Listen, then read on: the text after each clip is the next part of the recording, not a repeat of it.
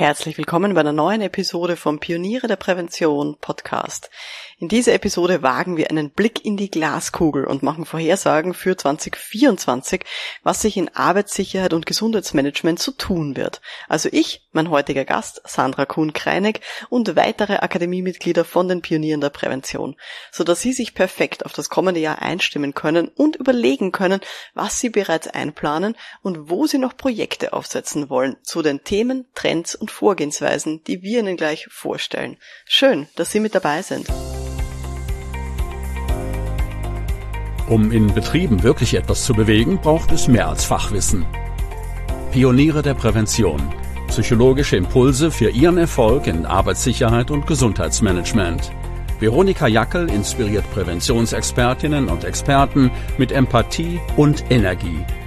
Profitieren auch Sie vom Know-how der erfahrenen Arbeitspsychologin Veronika Jackel.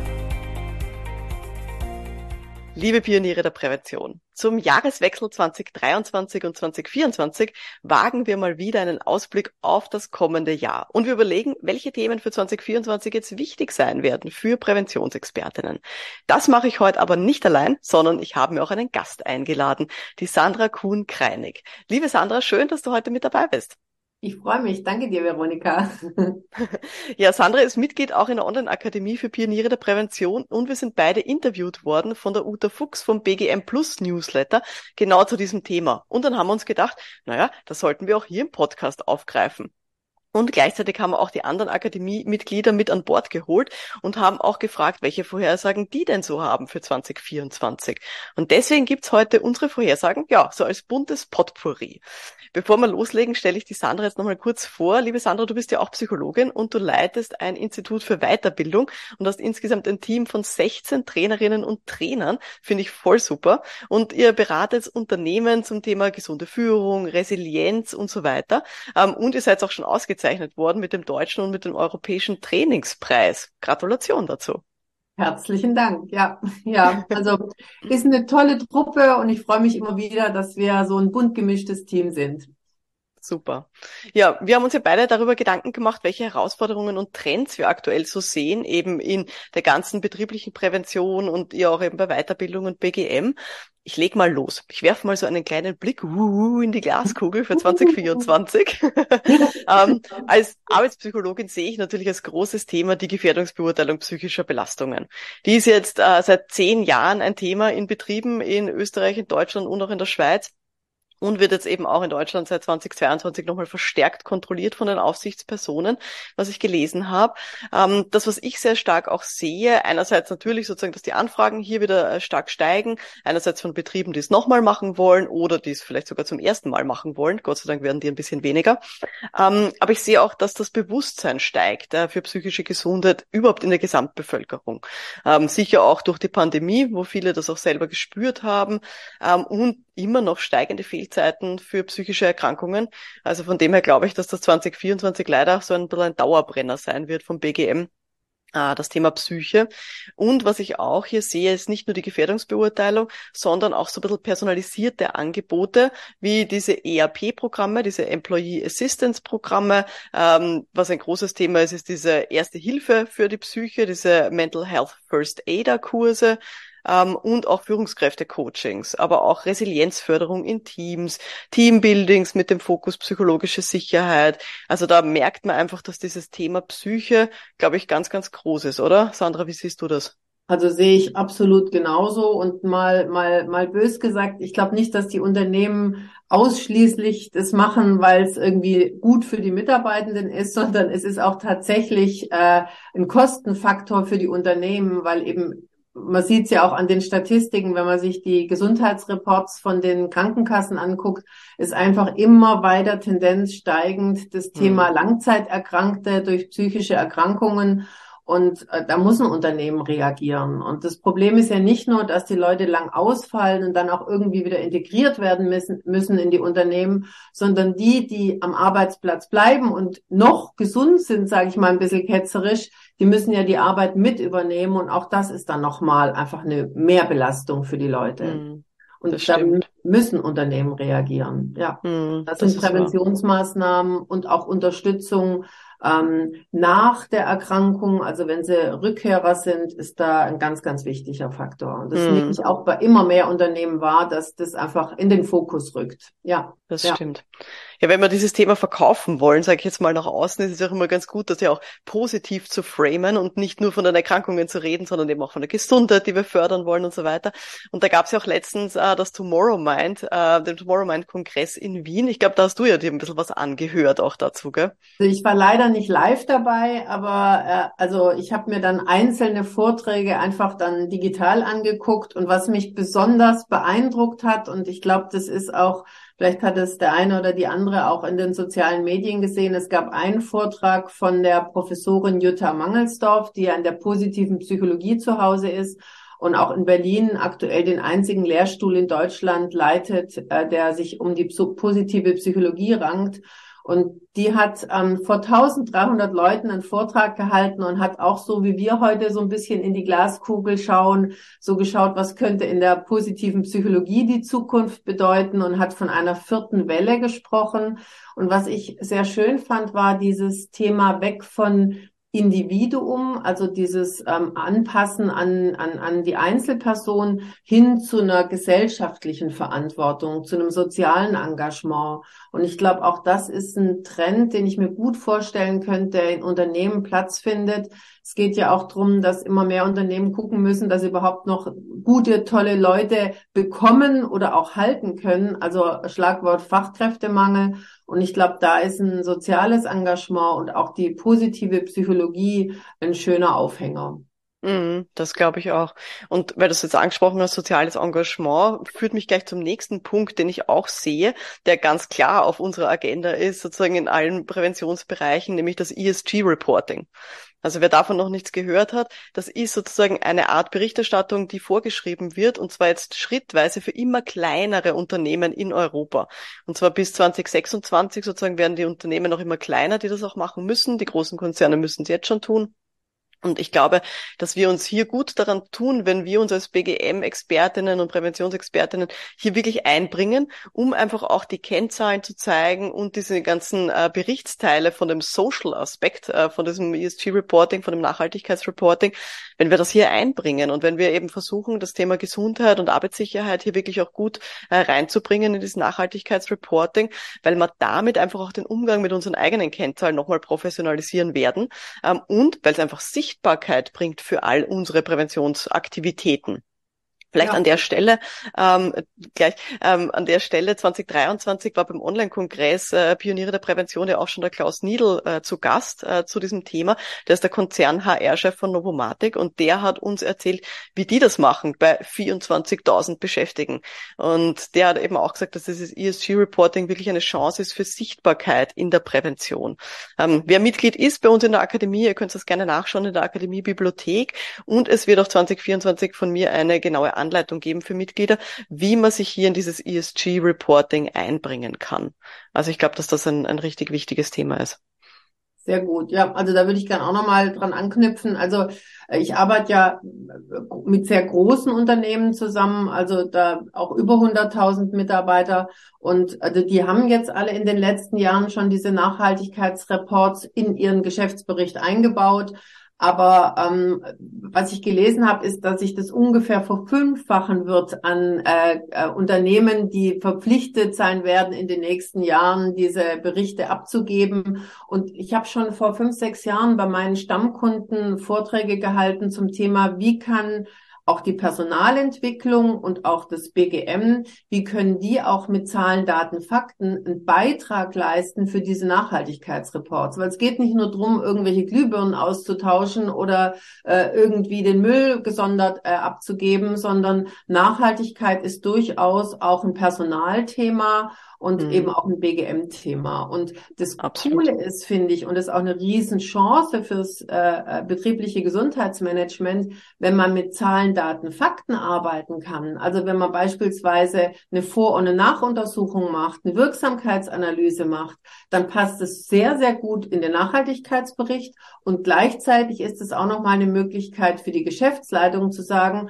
boah, das bringt ja wirklich was, da mhm. investieren mhm. wir auch, weil das ist ja oft ein Thema, wie viel Geld steht zur Verfügung äh, für BGM. Und da finde ich, ist eine echte Chance jetzt auch fürs Jahr 24 für, äh, für die BGM-Leute. Mhm, sehe ich genauso. Andererseits kann ich mir auch vorstellen, dass es jetzt einige Leute geben wird, die gerade geistig die Augen verdrehen oder physisch sogar und sagen, oh Gott, das auch noch. Wirklich, muss ich mich darum auch noch kümmern.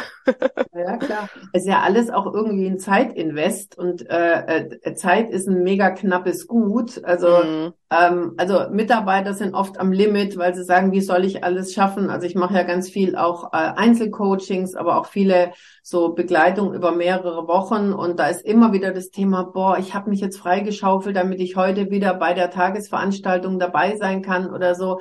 Aber der mhm. Druck, ähm, immer weniger Leute, immer mehr Aufgaben, der ist überall zu spüren und der macht natürlich auch krank. Also wenn ich auf Dauerbelastung bin und da sind wir wieder am Anfang mit dem Thema psychische Belastung, also Zeitmangel, auch durch Fachkräftemangel, ist ein richtig großes Thema auch äh, als Gefährdung für die für die Gesundheit, vor allen Dingen eben für die psychische Gesundheit.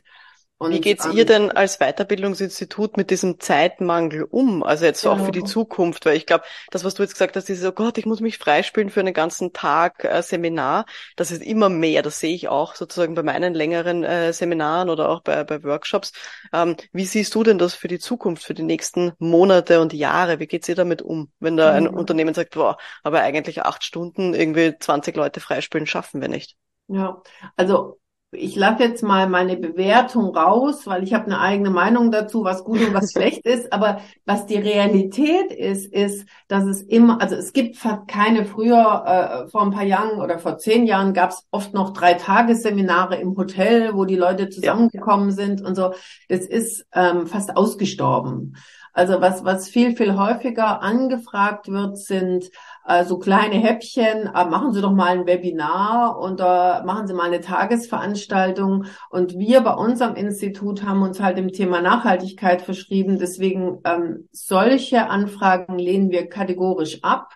Was wir sagen ist, wir versuchen irgendwie ein System reinzubringen. Also wenn es in Häppchenform sein soll und wenn es in Webinarform von zwei, drei Stunden sein soll, dann sagen wir, dann mach eine Reihe draus. Also dann bau die Webinare aufeinander auf. Oder mach mindestens, also wir haben zum Beispiel ein Programm, das nennt sich Minimax-Strategien, also minimaler Einsatz, maximale Wirkung. Da ist Teil eins. dann gibt's aber tatsächlich ein Logbuch mit ich versuche das Wort Hausaufgaben zu vermeiden. Ich sage dann Praxisanwendungen, also in irgendeiner Form eben on the job dann damit arbeiten und dann kommt Teil zwei und dann kommt wieder irgendwas, was nachhaltige Spuren hinterlässt. Aber dieses kurze, kleine und auch ähm, zum Teil Videoformate, das ist so ein Trend. Und ähm, wir haben einen neuen Begriff und ehrlich gesagt, der ist nicht auf meinem Mist gewachsen, sondern ein Kunde ist äh, auf mich zugekommen und sagt, Sandra, es gibt doch in der, in der Arbeitssicherheit das Thema Safety Moments, das ist ja ein etabliertes System. Ähm, können wir nicht solche Healthy Moments ins Leben rufen? Und ich fand das mega cool und ich hätte es mir am liebsten auch patentieren lassen, aber es war halt nicht meine Idee. ähm, aber solche Healthy Moments äh, durchs Jahr durchziehen und sagen, jeder Monat ist vielleicht einem anderen Thema gewidmet und wir machen da Videos dazu, wir machen Plakate dazu, dass so kleine kurze Häppchen immer wieder die Leute anteasern und so vielleicht auch durchs Jahr begleiten. Ähm, das ist eines unserer Programme, das wir gerade eben sehr häufig auch bei Kunden platzieren können. Mm, super. Und das passt ja dann eh auch ganz gut eben zu dem Thema, was du vorher auch schon angesprochen hast, dieses Thema Personalmangel, überall mangelt an, an Personen. Vielleicht sind auch Leute einfach auch ausgefallen, äh, sind langzeitkrank und der Rest muss irgendwie die, die Aufgaben übernehmen. Und dann haben die, die da sind, zumindest sozusagen die Möglichkeit, über solche Healthy Moments sich immer wieder mit einem Thema zu beschäftigen. Höre ich das richtig raus? Genau, genau. Und auch, also wir versuchen immer mehr gar keine Extra-Termine äh, ins Leben zu rufen, sondern mhm. beispielsweise zu sagen, es gibt diese Healthy Moments in den bestehenden Meetings. Und wir sagen, Super. die ersten zehn Minuten des Meetings immer am Anfang des Monats ähm, wird von uns ein Video eingespielt. Da gibt's dann auch immer eine direkte Aktion dazu. Also ich mache jetzt das Beispiel, im, im Januar bei einem Kunden haben wir das Thema Optimismus. Äh, mhm. als erstes. Dann erzähle ich ein bisschen was dazu, das ist auch ein Resilienzfaktor und so weiter. Und dann gibt's eine konkrete Übung in dem Team, dass es sich in dem Meeting anguckt, dass sie nämlich äh, fünf Minuten sich Zeit geben sollen, gegenseitig zu sagen, ähm, warum bin ich froh, dass du im Team bist? Ähm, was schätze ich besonders an dir? Oder wofür möchte ich einfach auch Danke sagen? Und beim Jahreswechsel passt es ja auch schön zu sagen, also was war im vergangenen Jahr besonders schön mit dir oder irgendwie sowas. Und dieses Thema Wertschätzung und damit ist ja auch das Thema Teamzusammenhalt wird ja auch nochmal gestärkt. Da hat es mhm. dann immer so auf mehreren Ebenen gleich äh, äh, ähm, Auswirkungen. Voll schön. Ja, und du hast jetzt angesprochen, ähm, das ist jetzt so zwischendurch auch schon gefallen, ähm, dass du zum Beispiel im Jänner habt ihr dann eben einen Schwerpunkt, ich glaube Optimismus war es jetzt. Und dann habt ihr sozusagen für jedes Monat unterschiedliche Themen. Ähm, kannst du vielleicht auf das noch ein bisschen eingehen? Ich glaube, ihr nennt das ja Jahresreise. Ja, also dafür habe ich auch äh, meine, von denen du vorhin gesprochen hast, meine äh, Preise gewonnen. Also äh, die Jahresreise Stressbewältigung war 2014. Da war, war das noch total innovativ, dass man Blended Learning Programme äh, äh, anbietet. Das ist jetzt Alltag. Also damit, damals, war, damals war ich Vorreiterin, heute äh, ist es Standard eben diese Mischung zwischen ähm, äh, Trainings und digitalen Impulsen.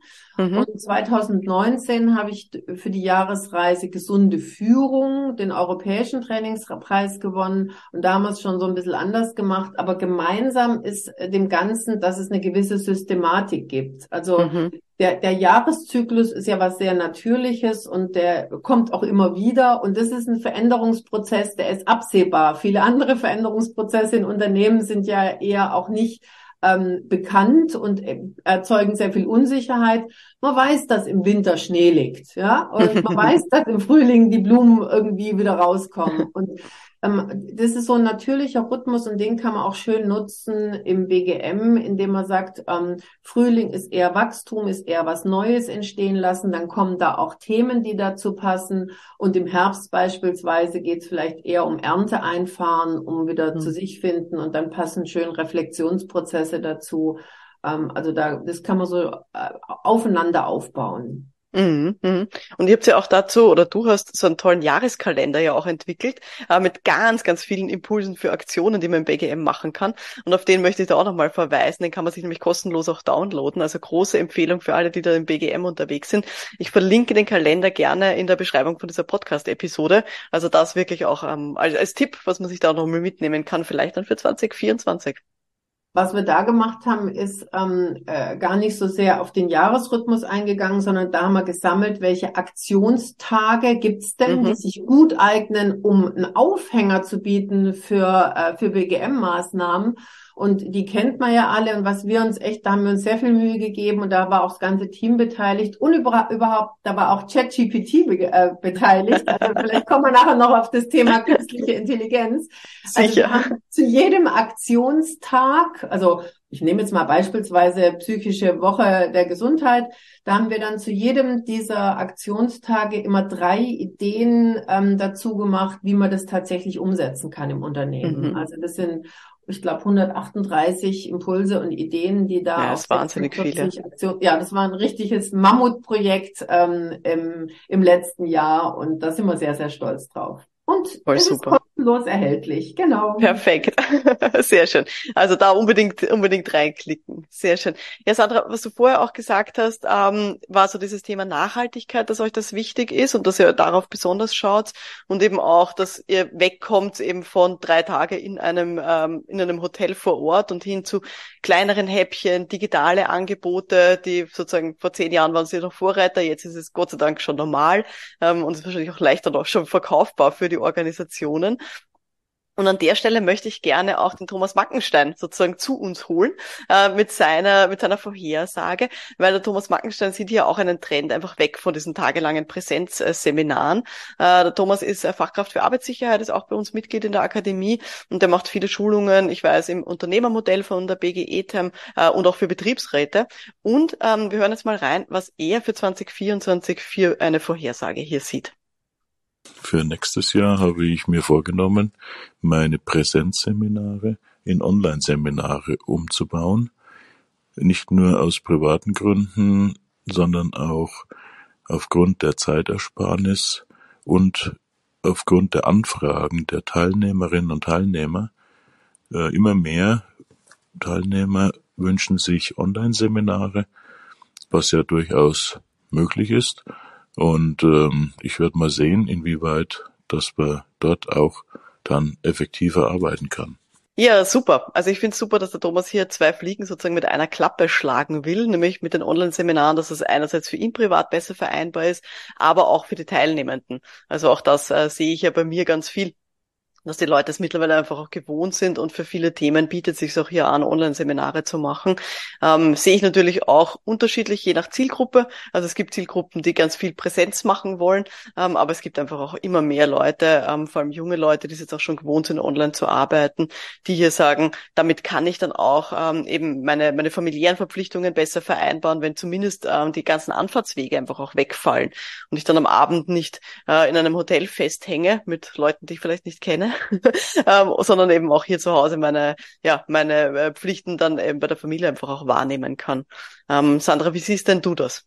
Mhm. Also ich würde gar nicht sagen, dass es ein Entweder-Oder ist. Also ähm, mhm. ja, auf jeden Fall ist das Thema Online natürlich äh, mit einem gigantischen äh, Speed auch in der Corona-Zeit äh, weiterentwickelt worden und äh, ähm, am Anfang, als, als äh, die Corona-Pandemie begonnen hat, und wir haben ja schon, wir machen schon seit zehn Jahren Online-Trainings und haben uns im Thema Digitalisierung da ein bisschen auch verschrieben. Ähm, da war immer noch äh, eine Kollegin nur dafür da, dass wenn Menschen Probleme haben mit der Technik, dass dann jemand ja. da ist. ja, also war so. Also ja. bis da alle im Raum waren und bis da jeder gewusst hat, wo der Chat äh, äh zu benutzen ist, das ist jetzt alles zumindest bei bestimmten Zielgruppen selbstverständlich geworden. Mhm. Ähm, man muss immer auch ein bisschen aufpassen. Ich glaube, das Bedürfnis nach ähm, sich live Präsenztreffen ist trotzdem auch groß. Also ich erlebe das häufig, wenn wir beispielsweise Teamresilienz-Trainings machen, da ist immer noch dieses, oh, ist das schön, dass wir mal alle in einem Raum sind und dass man sich auch mm. mal mhm. umarmen kann zur Begrüßung und dass man wirklich auch äh, äh, irgendwelche vielleicht Übungen auch mal macht, wo man sich in, in, äh, an die Hand nimmt oder halt so dieses ganze Körper ja. sieht. Oder Aufstellungsarbeiten, wo man ja, sagt, genau, da genau. stellt sich mal ja. auf einer Linie auf und so. Mhm. Oder mal ein Spiel machen oder so so, es geht natürlich alles auch online und äh, ich bin da äh, äh, ähm, sehr dafür, aber äh, man darf nicht vergessen, dass die, die, die, das Bedürfnis auch nach äh, Gesellschaft und eben mhm. im, im, Gegensatz zur Vereinsamung, dass das doch auch groß ist. Und wenn wir jetzt sagen, zielgruppenspezifisch, ähm, ich erlebe durchaus auch, also ich habe zum Beispiel auch Automobilzuliefererfirmen als Kunden oder ähm, äh, ein Salzbergwerk, äh, äh, wo die ganzen Mitarbeiter Untertage arbeiten. Ähm, da ist es noch nicht so weit fortgeschritten mit Online. Und da ist mhm. der Wunsch nach, können, können Sie nicht zu uns kommen, noch recht groß. Und ich denke, da braucht es einfach unterschiedliche Angebote. Ähm, für uns ist der große Vorteil, wenn wir digital arbeiten können, dass wir sagen können, wir können über einen längeren Prozess begleiten. Also wir können ja. sagen, beispielsweise, wir haben Zwölf-Wochen-Programm äh, zur Stressbewältigung und Resilienz. Es würde niemand einen Tag kommen, dann wieder abreisen, dann dreimal für drei Stunden sich treffen und dann wieder einen Tag äh, alle anreisen. So ja, oder jede Woche für 15 Minuten. So gar nicht, ja. Ähm, und da passt es halt super gut, dass man es digital machen kann. Also mhm. ich glaube, man muss zielgruppenspezifische Angebote und es wird immer mehr. Und das ist nicht nur äh, Berufsgruppen oder Arbeitsumfeld, da geht's auch jung-alt, ähm, da geht's auch, also jung-alt, äh, ich gehöre auch zu den Alten, also insoweit ist es nicht dispertierlich gemeint. Ähm, da geht es aber auch zum Beispiel drum, ähm, dass man sagt, ähm, die, die ältere Generation hat vielleicht das Thema Pflege von Angehörigen. Äh, mhm. Die Jungen haben vielleicht das Thema, wie komme ich überhaupt ins Team richtig rein und wie docke ich in der Organisation an, weil wenn die ganze Einarbeitung nur online stattfindet, dann habe ich irgendwie gar kein Zugehörigkeitsgefühl. Mhm. Ähm, also da denke ich, muss man auch ähm, ja, ähm, differenzieren bei den Angeboten. Ja, ja. Vielleicht auch ähm, individualisieren. Um, ja, sorry. Genau, ich glaube auch, Entschuldige, nein, diese Individualisierung finde ich auch total wichtig ähm, bei, bei vielen Angeboten. Und ich glaube, da, wir kommen dann eh noch dazu, da gibt es viele sozusagen Tools, die uns auch dabei helfen für die Zukunft. Aber ich glaube auch sozusagen dieses ähm, mit einem Ding alle erschlagen wollen, Das ist einfach nicht mehr zeitgemäß, sondern da muss man wirklich ein bisschen ähm, experimentieren, ja. Und ein Trend, also das ist jetzt, das kann ich jetzt nicht wissenschaftlich belegen, aber das kann ich nur sagen, dass das immer mehr auch äh, äh, erfragt wird von den Unternehmen. Wir bieten ja vier Wochen oder zwölf Wochen Programme, also immer über einen längeren Zeitraum. Und ähm, wir verkaufen schon immer oder wir bieten schon immer an eine Wirksamkeitsanalyse mit Vor- und Nachbefragung. Und das kostet natürlich auch Geld. Und in der Vergangenheit wurde oft daran dann gespart und gesagt, oh nee, also das können wir jetzt uns jetzt nicht auch noch leisten. Das mhm. wird jetzt viel eher auch gebucht, weil sie sagen, ah ja, super, dann haben wir ja einen Beweis dafür, dass das auch tatsächlich Stimmt. wirkt. Also, und das kann ja dann wieder äh, zum Schlag von vorhin zum Thema äh, Nachhaltigkeitsbericht genutzt werden, beispielsweise. Wir können auch vom, ähm, wir können auch CSR ähm, Siegel ausstellen, also dass ein mhm. Unternehmen sich um nachhaltige Weiterbildung bemüht. Da haben wir eine Kooperation äh, mit, einem, mit dem Deutschen Institut für Nachhaltigkeit und Ökonomie.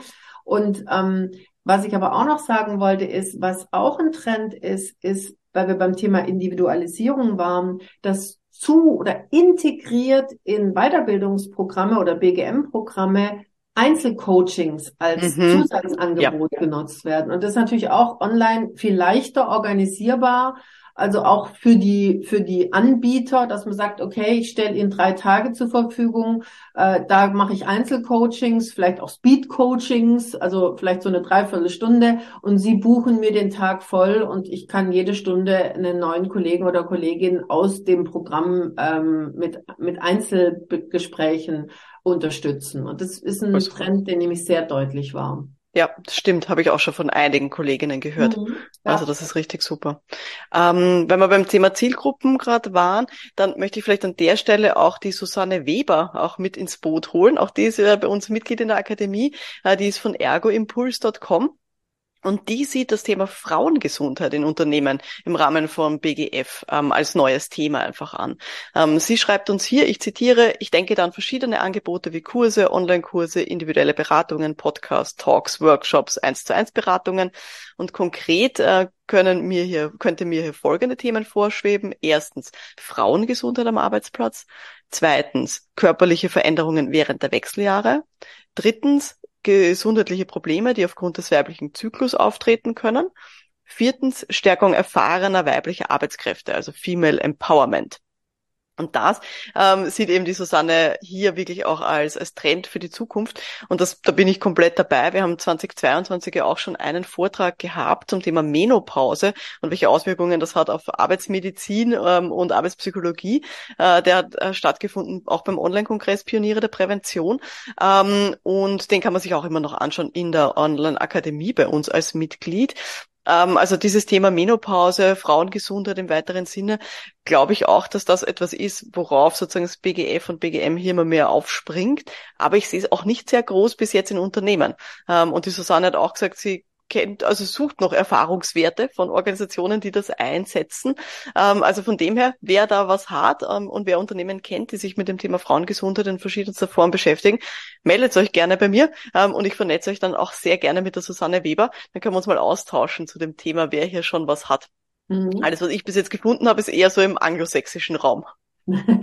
Also, aber also was ich vielleicht dazu beitragen kann, also wir machen auch äh, so gesunde Frauenpower, heißt bei uns, wir versuchen immer so ein bisschen reißerische Titel zu finden, damit es auch Lust macht. Äh, äh, und das mache ich bei ähm, Stadtverwaltungen. Das ist auch wieder so ein, mhm. äh, eine Reihe, die aufeinander aufbaut. Und ähm, also allein, dass das Wort Menopause im Unternehmenskontext ausgesprochen wird und zwar nicht nur äh, unter Frauen, sondern ich erlebe das tatsächlich auch. Ich habe eine gerade eine bei einer Immobiliengesellschaft äh, eine Führungskräfte-Jahresreise gemacht, also wo, wo alle Führungskräfte gemeinsam ein Jahr lang sich um das Thema gesunde Führung ähm, mit dem Thema beschäftigt haben. Und es waren verschiedene aufeinander aufbauende Veranstaltungen. Und die Frauen sind da leider Gottes wie, wie so oft noch in der Minderheit, aber tatsächlich hat eine Frau in einem Meeting mit, ich weiß nicht, ähm, elf Männern und zwei Frauen das Thema Menopause aufs Trapez gebracht und hat gesagt, Super. also und, und das wäre früher nicht möglich gewesen. Und das zeigt mhm. auch, wie, wie mutig neue Themen oder auch persönliche Themen angesprochen werden. Aber es zeigt auch ein Stück weit die Toleranz. Also die Männer haben zwar ein bisschen komisch geguckt, aber haben dann halt von ihren Frauen erzählt. Und ja. also auch das ist ja eine, eine schöne Form von ähm, aufeinander zugehen. Das stimmt. Und Menschen einfach auch immer mehr als, als Menschen wahrnehmen. Ja. Und das ist, ja, das ist ja das, was wir haben ähm, in der, in, in der ganzen Prävention, dass wir mit Menschen arbeiten und dann bringen die halt unterschiedlichste Themen auch mit. Super. Und also, äh, ich weiß nicht, das Thema haben wir jetzt nicht, aber vielleicht passt es ganz gut dazu. Ähm, es gibt ja auch immer mehr Menschen, die dann in irgendeiner Form schon mal länger krank gewesen sind, vielleicht auch äh, in der Klinik mal waren mhm. oder auch Psychotherapie noch machen, wie auch immer. Auch da wird viel offener damit umgegangen. Oder ich ja. erlebe ganz häufig, dass jemand sagt, ach, jetzt habe ich Ihre Jahresreise mitgemacht zur Stressbewältigung. Das war wie eine schöne Zusammenfassung von meinem Klinikaufenthalt 2000 irgendwas. Also ja. hätte früher kein Mensch erzählt und jetzt ja. geht man einfach ganz offen damit um und die anderen sagen, ach, erzähl erzähl mal, wo warst du da? Ich kenne auch jemand, der bräuchte das. Also mhm. es ist einfach so, ja. ein, so mehr ähm, sich gegenseitig auch unterstützen. Absolut. Das ist das, was ich auch vorher gemeint habe, eben das Thema psychische Gesundheit. Das wird immer größer in der Gesellschaft und man kann damit einfach, irgendwann wird das wirklich normal sein, wie so ein gebrochenes Bein, über das man halt redet. Sagt, ah, da habe ich mir das Bein gebrochen, oh, da war ich im Burnout. Ähm, dass das wirklich auch eine normale Geschichte ist. Ja, Gott sei Dank. Also da ist echt, da hat sich viel getan in den letzten zehn Jahren. Mhm. Gott sei Dank. Ähm, das nächste Thema, was ich hier nochmal aufgreifen möchte, eh schon, glaube ich, unser letztes Thema äh, für Vorhersage uh, in der Glaskugel, ähm, ist jetzt auch keine große Überraschung, ist jetzt auch schon ein bisschen bei uns äh, immer wieder da gewesen, jetzt im Gespräch, das Thema Digitalisierung. Digitalisierung von Arbeitsplätzen.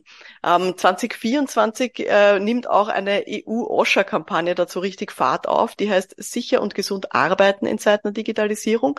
Die haben extrem viele Studien und auch Hilfestellungen, die gibt's schon und die werden jetzt auch ausgebaut, eben 2024 und 2025. Ich verlinke das auch gerne in den Show Notes. Um, ähm, und ähm, hier im Podcast in der Episode 151 habe ich ja alle mitgenommen zum Auftakt-Event äh, nach Wien äh, für die österreichische Kampagne. Die hat geheißen, die Episode 151, ähm, Live-Prävention in Zeiten der Digitalisierung. Also wenn das Thema interessiert, unbedingt da nochmal reinhören. Und jetzt ist es ja auch ungefähr ein Jahr her, dass ChatGPT wirklich auch die ganze Wissenswelt auf den Kopf gestellt hat, kann man nicht anders sagen. Und ich bin schon extrem gespannt, wie sich diese Anwendungsfelder von künstlicher Intelligenz auch 2024 hier weiterentwickeln werden. Eine Sache kann ich jetzt schon mal verraten, auch innerhalb der Online-Akademie für Pioniere der Prävention wird es nächstes Jahr 2024 eine tolle Anwendung mit Chatbot geben. Äh, vielleicht dazu erzähle ich mal an anderer Stelle auch mehr. Also da wird auch die künstliche Intelligenz Einzug halten. Und ich sehe es wirklich auch so, dass ähm, in der Digitalisierung sich auch BGM-Verantwortliche wirklich einbringen sollten weil sich einfach Arbeitsinhalte, Arbeitsprozesse von ganz vielen Beschäftigten grundlegend verändern werden. Da hast du natürlich auf der einen Seite die Angst vor dem Arbeitsplatzverlust, aber das gilt einfach auch abzufedern mit Verständnis, Partizipation bei Arbeitsgestaltung und so weiter. Einfach damit am Ende wirklich motivierende, gesunde Arbeitsbedingungen bei der ganzen Geschichte rauskommen. Ja, und andererseits auch für uns für Präventionsexpertinnen werden solche Prozesse eben mit KIs und auch digitale Tools, die werden immer mehr Standard werden. So wie du, Sandra, erzählt hast, eben auch bei der Erstellung von einem Jahreskalender, von den Aktionstagen hat schon geholfen. Ich bin davon überzeugt, dass uns das helfen wird. Ich hoffe, dass wir uns dadurch auch auf unsere Kernkompetenzen besinnen können und uns einfach lästige Routineaufgaben einfach auch abgeben können. Eben über ChatGPT und andere künstliche Intelligenzen. Sandra, was sagst denn du zu dem Thema? Also ich bin ja gerade momentan voll in dem Hype drin, zu schauen, wie man KI überall einsetzen kann. Und mir begegnet aber immer bei uns im eigenen Team, aber auch auf Kundenseite oft auch viel Skepsis, also auch Angst einfach, was bedeutet es? Und man kann sich natürlich auch ethisch, moralisch äh, einige Fragen stellen. Ähm, aber ich bin momentan noch voll in diesem Begeisterungsmodus äh, drin und ähm, also eine große Chance sehe ich, so wie du auch gerade gesagt hast, in dem Thema Standards und ich sag mal ähm, so, so lästige Arbeiten, die Zeit fressen, aber keinen Expertenstatus benötigen, dass man die einfach dann auch ähm, äh, mit wenig Aufwand erledigen kann.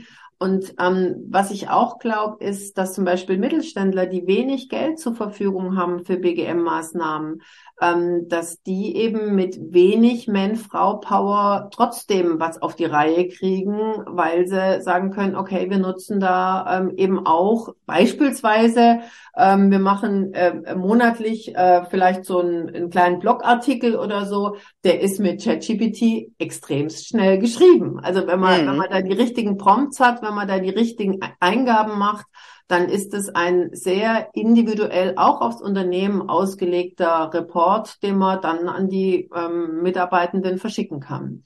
Ähm, auch was, und, und, das ist noch gar nicht, aber ich habe das neulich so krass erlebt. Ich hatte einen ähm, Online-Einzelcoaching mit einer ähm, Mitarbeiterin, die ein sehr persönliches Thema hatte. Da ging es um das Thema Umgang mit Tod der Tochter, weil der Opa gestorben ist und der Hund ist irgendwie gestorben. Und dann, also es war ein sehr persönliches Thema. Wir haben anderthalb Stunden zusammen darüber gesprochen und ich war hinterher so, wie gedacht, Mensch, was habe ich irgendwas vergessen oder hätte man noch irgendwas anderes machen können, äh, sagen können? Und habe dann einfach die Informationen ChatGPT zur Verfügung gestellt und ich war echt erschrocken, wie gut die Antworten waren und wie gut die Interventionsempfehlungen waren, wo ich gedacht habe, hm, also kurz vor deutlich besser wie ich. Also mhm. ähm, es ist natürlich noch nicht die Umsetzungsbegleitung, aber die Ideen, die da drin ja. stecken, die sind schon mal super toll. Und ich glaube, da gibt's einfach Chancen, Chancen, Chancen. Das glaube ich auch, ja. Nein, also definitiv, da, da gibt es einiges und du hast Interventionen jetzt auch angesprochen. Ich glaube auch eben beim Thema Individualisierung, da kann es uns auch viel helfen in der Prävention, eben zum Thema zum Beispiel Ernährungspläne für jeden Mitarbeiter individuell, Trainingspläne für Bewegung, äh, für alle Mitarbeiterinnen ähm, in der ganzen Firma, egal ob das jetzt zehn oder zehntausend sind. Das sind alles Dinge, die können wir mit sinnvollen Ressourcen jetzt im Moment noch nicht leisten. Aber eben über KI wird das problemlos möglich sein. Und ich bin mir sicher, ähm, jetzt im Moment sind wir mit ChatGPT sehr fixiert auf, auf Texte äh, oder sozusagen Tabellen oder solche Dinge. Aber das wird nicht mehr lang dauern, bis da sozusagen dann Audio-Files, individuelle Videos drinnen sind, wo wir uns vielleicht als Avatare einscannen können. Und dann wird eine digitale Veronika Jackel die ganze Arbeitspsychologie-Empfehlungen für jede einzelne Person in der Firma dann individuell machen können. Also da glaube ich, da äh, haben wir noch einiges vor uns, oder? Ja, absolut. Mhm. Genau. Weil ich Vielleicht immer noch hoffe, dass wir uns nicht ganz äh, selbst wegrationalisieren. Ja. dass man ein paar Dinge auch noch selber sagen darf und nicht nur der Avatar.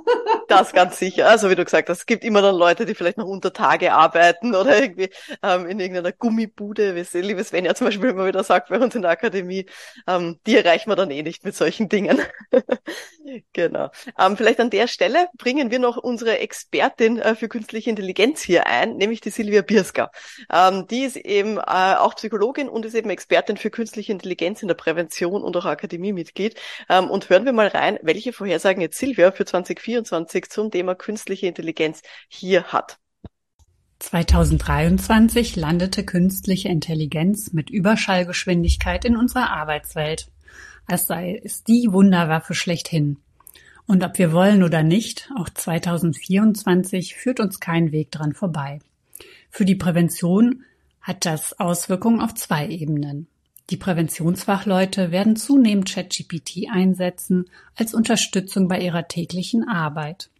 Und Unternehmen werden vermehrt künstliche Intelligenz einsetzen bei Systemen im betrieblichen Alltag, die die Arbeit der Beschäftigten sicher machen. KI ist aber nicht nur Segen, sondern auch ein Fluch. Wir werden auch 2024 beobachten können, dass mit KI-Kanonen auf Problemspatzen geschossen wird. Der Hype verleitet nämlich dazu, unbedingt KI als Lösung einzusetzen, ohne dass das eigentlich zu lösende Problem bekannt ist. Klingt witzig, ist es aber nicht.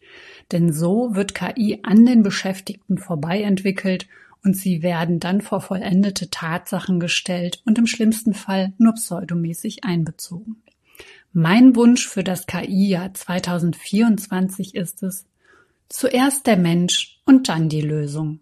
Alles andere geht auf die Kosten der Beschäftigten und bringt den Unternehmen mehr Probleme als Lösungen.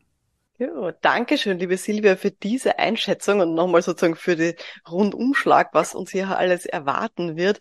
Ähm, ja, ich finde es einen großartigen Leitspruch zu sagen, zuerst der Mensch und dann die Lösung. Also egal für welches Thema, ich glaube, das können wir uns 2024 auf jeden Fall ähm, hinter die Ohren schreiben. Äh, und das können wir auf jeden Fall hier gut, gut machen. Sehr schön.